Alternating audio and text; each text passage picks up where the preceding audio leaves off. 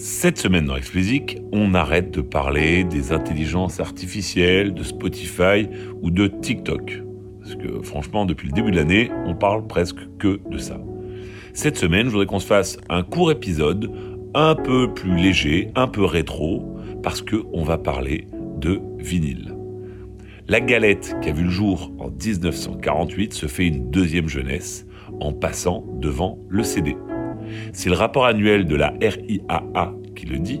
En 2022, pour la première fois depuis 1987, les ventes de vinyle ont dépassé les ventes de CD. La différence est même assez nette, puisqu'aux USA, ce sont environ 41 millions de vinyles qui se sont vendus contre un peu plus de 33 millions de CD.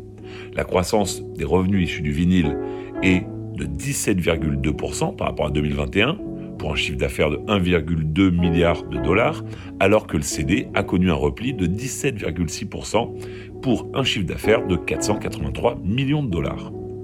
La tendance est constante depuis quelques années. Le vinyle est porté par son image vintage, old school, cool. D'abord portée d'ailleurs par les DJ et la culture du clubbing, elle s'est peu à peu propagée à d'autres contextes et d'autres esthétiques musicales.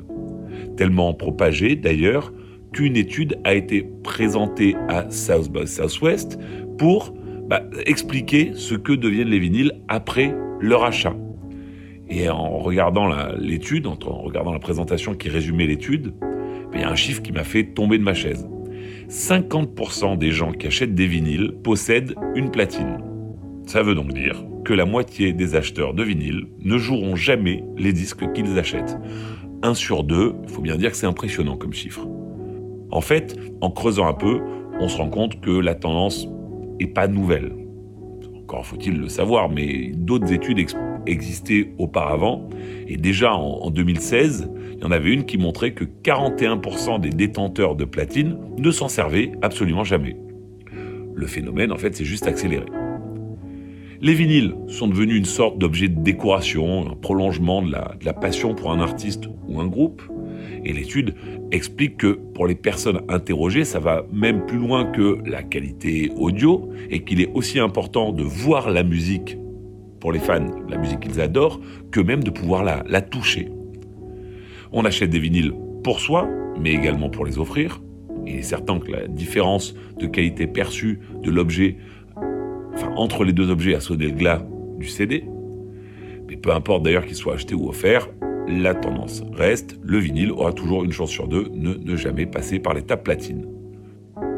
Le plus amusant, je trouve, dans cette histoire, c'est que les acheteurs de vinyle sont également les fans les plus engagés sur les réseaux sociaux de l'artiste, sur les DSP et dans les communautés de fans. Donc c'est l'archétype du super fan que toute l'industrie musicale fantasme car il est la poule aux œufs d'or. Il dépense nettement plus, nettement plus pardon, que l'auditeur moyen, car la musique n'est pas un divertissement pour lui, mais plutôt une expression de son identité. Et finalement, et j'en conclurai par ça, on s'en fout un peu de savoir s'il utilise ou non sa platine vinyle. L'important, c'est que sa passion soutienne les artistes qui la nourrissent. Allez, c'est tout pour cette semaine. Comme d'habitude, si vous ne l'avez pas encore fait, abonnez-vous à la newsletter. Le lien est en description. Pour me soutenir, mettez-moi 5 étoiles sur Apple et abonnez-vous quelle que soit la plateforme. Allez, bon week-end à tous et à la semaine prochaine.